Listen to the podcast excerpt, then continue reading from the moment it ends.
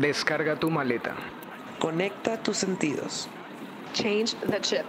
Este podcast no se trata de mí. Não é sobre você. Hablemos de Teo. La música es una sucesión de sonidos que cuando se ubican en márgenes de tiempo generan ritmo.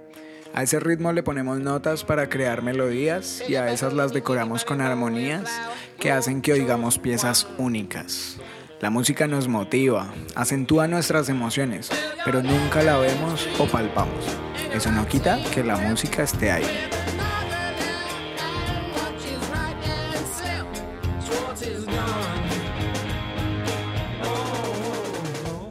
Hola, yo no soy José Yo no soy Hannah. y esto es Hablemos de Teo.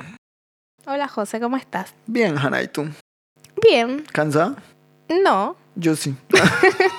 Estoy cansado, por si no saben, es tarde. Pero bueno. es tarde. Hoy grabamos tarde. Sí, hoy grabamos tarde, pero creo Pero que bien. vale la pena. Es una buena hora para grabar.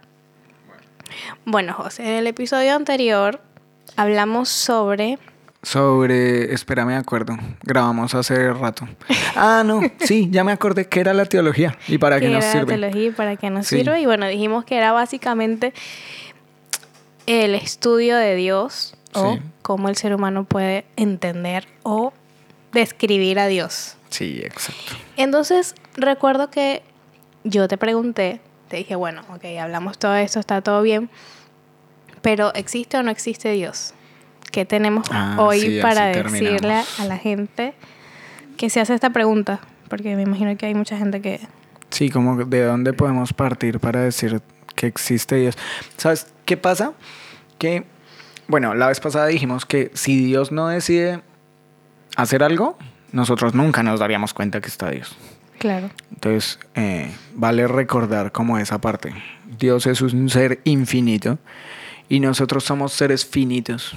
Y entonces es como que Él se sale realmente de todo lo que nosotros alcanzaríamos a, a concebir. A Es pensar. como que es como si intentaras eh, meter el agua del mar en un vaso de, no sé, 350 mililitros. Nunca vas a poder. Pero de alguna forma eh, Dios se, eh, se da a conocer para lograr meter algo de agua en ese vaso. Lo que le entra y, Claro. y usar eso que le entra de agua para que el vaso entienda que existe cantidad como la del mar, por ejemplo. Claro, ¿no? para No eso como una pasan- muestra. Claro, para eso pasan dos cosas. Y es que Dios se muestra de una forma universal o general. Y también hay una muestra de Dios específica, como en detalles, cosas más que van a algo más directo. La muestra general de Dios es básicamente a todas las personas, en todos los tiempos, en cualquier lugar. ¿Sí? Sí. Hasta y para que esto bien. ocurra, tenemos o necesitamos, aunque sea tener la intención de relacionarnos con Dios. O puede que si yo no me quiero relacionar, esto pase. No, no, pasa así tú no quieras relacionarte. Ok. O sea, es algo que inició Dios, hizo Dios para el que quiera y para el que no quiera relacionarse. Entonces te voy a poner un ejemplo y lo vamos a tocar más adelante, pero el sol. ¿El sol para quién sale? No sale para unos sí y para los otros no. No, los que se intentan relacionar con Dios tienen sol y los que no, de malas. No. Es para todos. Para todos. De hecho, hay una canción de unos amigos por ahí que dice que el sol vuelve a salir para todos los creados. Él no discrimina. No tengo ni idea de qué es ¿No? canciones. Es- Óyela, es una banda. By Zion se llama. ok, ok. Eh, muy buena esa banda. Eh, y dice, el sol sale, vuelve a salir para todos los creados. Y eso es la revelación general. Es como eso que hizo Dios para decir, estoy aquí y que lo vean todos. Los que quieren y los que no. Pero ahora vamos a lo otro. La revelación específica sí tiene que ver con los que buscan Con los que quieren saber más. encontrárselo. Ok. ¿Sí? Entonces, por ejemplo, yo eh, voy a estudiar a la Facu y cualquiera me puede ver llegar, pero solo los que ven la clase conmigo saben cómo me comporto de determinada forma dentro de la Facu. Entonces es como que la parte general, el plano general para todos, la parte específica para los que intencionalmente quieren encontrárselo. ¿Sí? Sí, sí, sí, me entiendo. Hoy, hoy tendríamos que hablar un poco más de esa parte general. Esa parte general es la que nos dice, hay un Dios. ¿Sí? Que más o nos menos lo tocamos en el capítulo anterior, en el episodio anterior, donde hablamos de la creación. Claro. Que es algo que ¿Te está. acuerdas que fue lo primero que dijimos? Claro, la creación. Y tiene que ver es con eso. Pero esa creación se divide en varias cosas. Primero, en lo que vemos, lo que tocamos, lo que conocemos. Entonces, eh, el sol nos dice hay un Dios, porque alguien puso ese sol. La luna dice hay un Dios porque alguien puso esa luna. Las plantas, el agua, todo lo que conocemos. Detrás nos deja ver que alguien lo puso ahí, que alguien lo dejó ahí. Entonces, por ejemplo, los indígenas veían a Dios en el sol. Bueno, tiene que ver con eso, con que todo lo que Dios hizo y donde nos puso tiene una intención de mostrar que Él está detrás de todo eso. Sí, o sea, Sí. ¿hasta ahí vamos bien? Ok, entonces vamos con lo que vemos y lo que conocemos de Dios Claro. a medida de la creación. Pero también hay otra cosa y es la historia. La historia está diseñada, está Ok. planeada, hace parte de la creación. Dentro de todo lo que Dios creó, no solo creó lo que tú conoces hoy, sino la historia. La historia es una cosa y el pasado es otra. ¿Sí? Ok, ajá. Dime más. El pasado es todo lo que ya pasó. La historia es la parte que quedó registrada de ese pasado. Entonces, voy con calma. ¿Sí? Entonces, y ahí hay una limitación. La historia está diseñada. Toda la historia que ha- sucedido, de alguna forma nos muestra patrones que la conducen hacia un lado y nos deja ver que hay una mente detrás. Pero tiene una limitación. Y es que, como te acabo de decir, la historia es una parte de todo lo que es el pasado, porque es solo lo que quedó registrado. Y la pregunta es, ¿quién registró eso? ¿Qué le interesaba registrar? ¿Qué intención tenía? Entonces, esto tiene que ver más con quién lo cuenta, quién lo registra, ¿sí? Sí. Por ejemplo, una pregunta. ¿Cómo te fue a ti? Estamos grabando en Buenos Aires para todos, por si no sabían. yo no soy sé de si Venezuela y él es de Colombia. Ah, yo soy más colombiano que el ajiaco, mija. Eh, solo los Sí. que saben que es ajiaco lo entenderán. Yo todavía no, no sé qué es. no Googleen entiendo. ajiaco.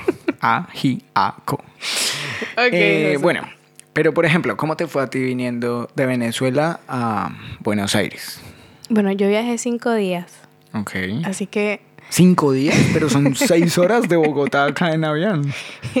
claro, pero yo hice tierra, tierra, aire y tierra. Entonces, esos Ah, fueron bueno. cinco días en total. Y ah, aunque hubo un momento donde el viaje fue divertido, Sí, yo me quería matar en otro momento. eso no suena tan divertido. No. ¿Tu viaje cómo fue? No, el mío, yo viajé, digamos que lo más complicado fue tomar el avión a las, salí a las cinco y media de la mañana. Entonces, básicamente pasé la noche en el aeropuerto, pero ah, con amigos, con familia que todos me despedían. Claro. Pero ya, listo. Listo. Avión. Y llegué acá y ponle que me demoré como 10 horas porque hice una escala en Lima, eh, como de dos horas, no menos, ocho horas fue hasta acá. Listo. Qué ya lindo estaba tu acá el viaje, otro día. No, estaba ese mismo día por la tarde-noche acá. Listo.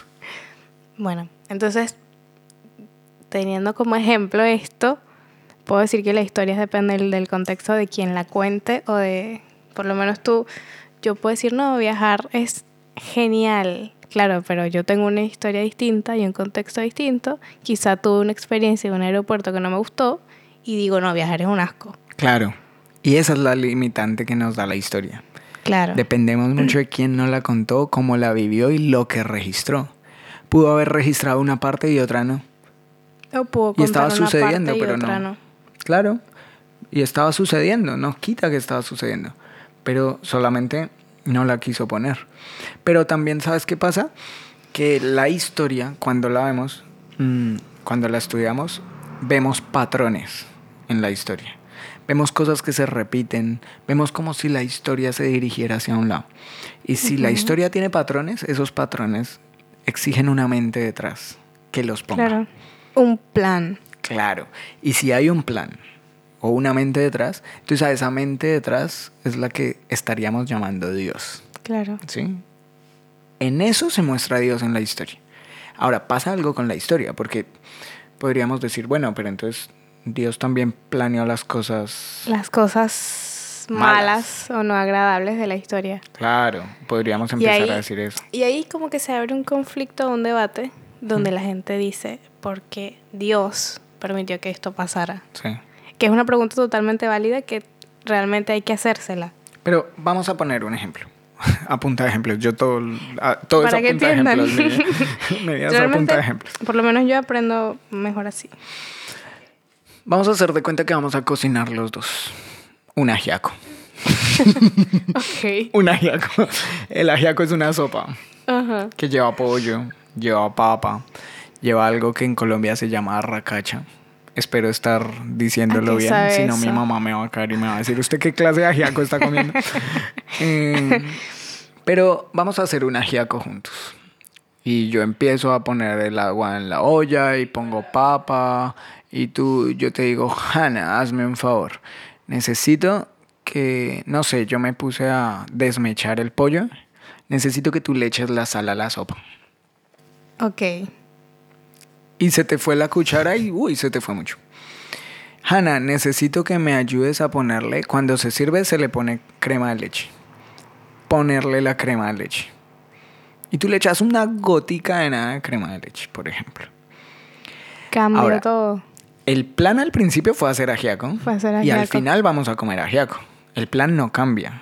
El proceso. Solo que no sabemos no qué tipo de ajiaco es. Claro. Entonces, dependiendo la sal que le pusiste y dependiendo la crema de leche, el ajiaco va a saber de una forma o de otra. Pasa eso con la historia. Dios la diseñó. Sí o sí va hacia un rumbo que ya está. Que ya está. Y si tú estudias hoy la historia, está yendo hacia un punto. Pero lo que nosotros hagamos en el medio, Se escapa. más que se le escape, hace parte de lo que Dios nos regaló de poder escoger. Y hace que la historia sepa rico o sepa feo. O sepa raro. O sepa raro.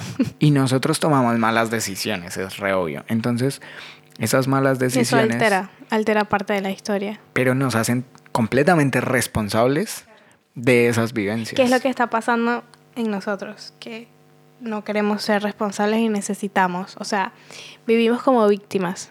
No queremos responsabilizarnos por lo que hacemos y decimos, bueno, tiene que haber alguien que tenga la culpa. Vamos a decirle a Dios, a ver. Sí. y bueno, Pero cuando vemos esa historia en plano general que va hacia un lado, es como una evidencia de que hay un Dios detrás. Sí, entonces hasta ahora lo que hemos dicho es la creación, lo que conocemos, pero también Dios creó la historia. ¿Sabes? Dios creó otra cosa que no hemos mencionado. A nosotros. ok. A Dios un día le pareció bien poner seres humanos sobre la tierra. Y en nosotros puso no solamente la parte física, sino que también nos dotó con emociones, con pensamiento, con intelecto. Es lo que hoy a ti y a mí nos permite hablar acá. Y hoy existe el internet y es posible colgar este episodio y todo. Porque todo partió del intelecto de los seres humanos. Pero con nosotros hay una moral. Sí. ¿Habías oído así como de- el concepto de moral un poquito? ¿O, o es algo nuevo? No, no. Yo, yo creo que la moral es como la capacidad que tenemos para, para escoger o para discernir lo que está bien y lo que está mal. Que Claro. lo tenemos absolutamente todos. No hay un ser humano que diga, ay, no, yo no sé si eso está bien o está mal. Ujú. No, y cuando desde el mismo momento en que te levantas un día empiezas a tomar decisiones.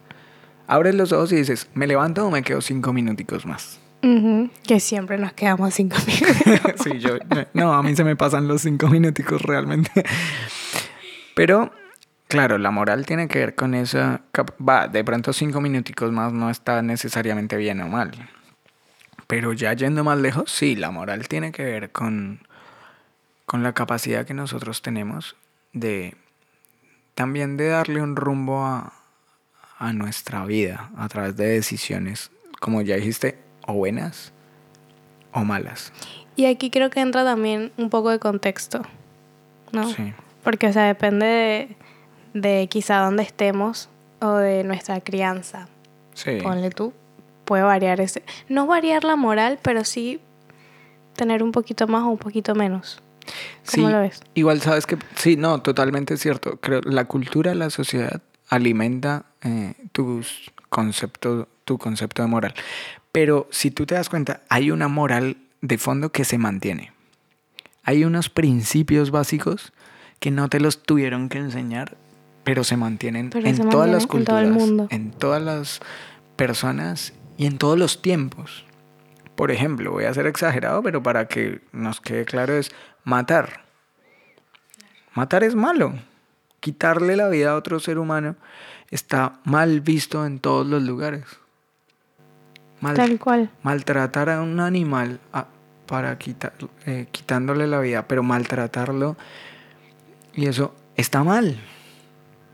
Sí, y no la- necesitas que la cultura te reenseñe o algo así. Bueno, algunos sí deberían No, enseñarlos, y- pero Incluso hay religiones que, que aprueban esto y la gente de afuera, o sea, los que se quizás no opone. están- Sí, es como que no, eso no puede estar bien. Entonces, como seres Porque hay como una humanos, chispa de moralidad en todos. nacimos con una moral general Sí, que después a través de detalles cambia y empieza a hablar a unos para un lado a otros para otro, pasa, pero en general hay cosas que se mantienen en todos los lugares, siempre. Ahora, si hay una moral general que está en todos, debió haber una moral de la cual partió esa otra moral. esa que está en general en todos. Tal cual. Esa que yo no tengo que hablar con el que está en Japón, pero ambos tenemos esa moral marca. No, eso debió haber venido de una sola moral. Y si existe esa una sola moral, entonces alguien tiene esa moral y la puso como un chip dentro de todos nosotros. Tal cual. Y ese que tiene esa primera moral sería el que llamamos Dios. Me encanta. Y Sí. bueno, yo creo que vamos a necesitar un tercer, un- una tercera persona que nos hable un poquito de lo que es la moral o nos dé un ejemplo. ¿Te, te gustaría traer invitados? Dale. Sí, te aburriste de mí. No, no. Traemos No, invitados. pero vamos a escuchar algo y lo debatimos después, ¿te parece? Listo, dale. De dejarme caer, ¿oh sí? Esto es lo que pasa cuando una fuerza imparable pelea contra un objeto inamovible. Así que, en realidad eres incorruptible, ¿no es así? ¿Eh? No, no vas a matarme por algún sentido inadecuado de moralidad. Y yo no te asesinaré porque tú eres muy divertido. Creo que nuestro destino es hacer esto eternamente. Eternamente estarás en un cuarto de manicomio. Podríamos compartirlo. Porque subirá al doble la cantidad de ciudadanos que perderán la cabeza. Esta ciudad te ha enseñado que está repleta de personas que tienen fe en el bien, Guasón. Hasta que sus espíritus se den por vencidos. Bueno, Hani, ¿sabes a qué pertenece ese diálogo? Sí. Aquí. El Guasón y Batman. Es lo único ¿Te que viste sé. esa película? No. Ah, ¿no? No, pero por la voz supuse. Ah, bueno. Bueno, mejor porque entonces te explico bien. Igual te la voy a spoilear un poco, pero sí, hablan el Guasón y Batman y el Guasón le intenta comprobar a Batman a través de un experimento que le inventa eh, que toda la gente es igual de mala, que todos somos igual de malos. Y Batman eh, intenta demostrarle que no, que al final todos somos igual de buenos, lo contrario. Pero el concepto central acá es la moral. El guasón toma dos barcos, uno lleno, lo llena de criminales y el otro lo llena de gente particular. Y a cada barco le da un control que tiene el poder, digámoslo así, de hacer explotar el otro barco. ¿sí? Ok. Los criminales pueden matar en el momento que quieran a la gente común antes de que la gente común decida estallar el barco de criminales. Tienen 60 segundos para hacerlo.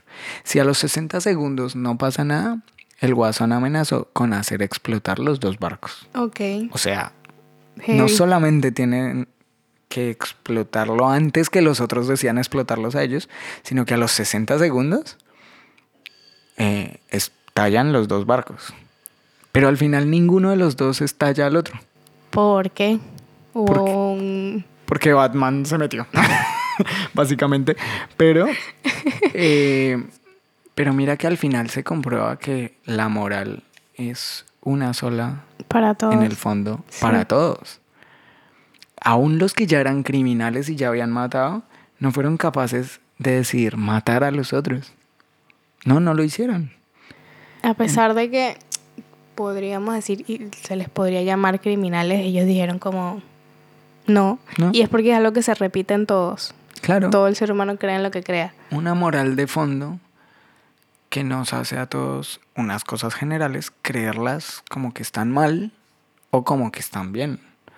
Entonces, alguien puso esa moral. Alguien está detrás de todo esto. Alguien sembró esa moral en cada Claro. uno de nosotros, sin, sin cultura todavía, sin muchas otras cosas que la formen, ya está implícita en cada uno de nosotros. Entonces, mira, date cuenta que esta creación de Dios se compone en, lo, en el contexto, en lo que conocemos, en la historia y en el ser humano. Las tres cosas creadas. Las tres cosas hablan de una gente de- detrás que las puso ahí con un plan. Podríamos decir básicamente que el contexto es el escenario, Ok. que la historia es el tiempo en el que sucede y que el ser humano es el actor principal. Pero si te das cuenta, las tres cosas funcionan para un Y mismo van lado. hacia un lugar. Y si las tres cosas funcionan para un mismo lado, quiere decir que alguien las planeó. Que había alguien detrás. Y ese que está detrás es el Es que Dios. llamamos Dios.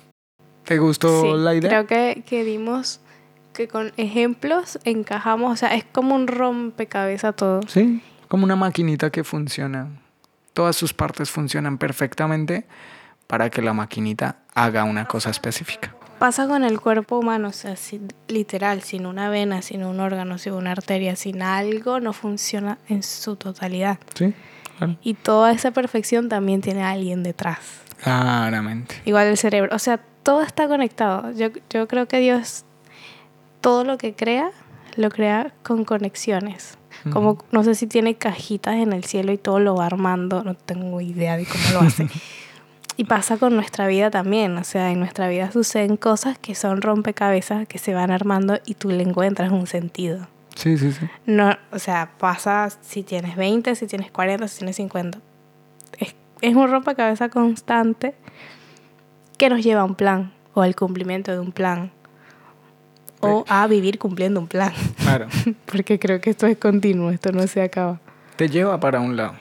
Pero mira que, por ejemplo, en cuanto a lo que nos toca a nosotros ahorita, ese plan deja ver que hay alguien detrás. Eh, pero igual, Hani, ¿sabes qué pasa? Que ese plan nos dice que hay un Dios detrás, que hay alguien detrás, pero no es suficiente. Hay una porque no es suficiente. ¿Por qué?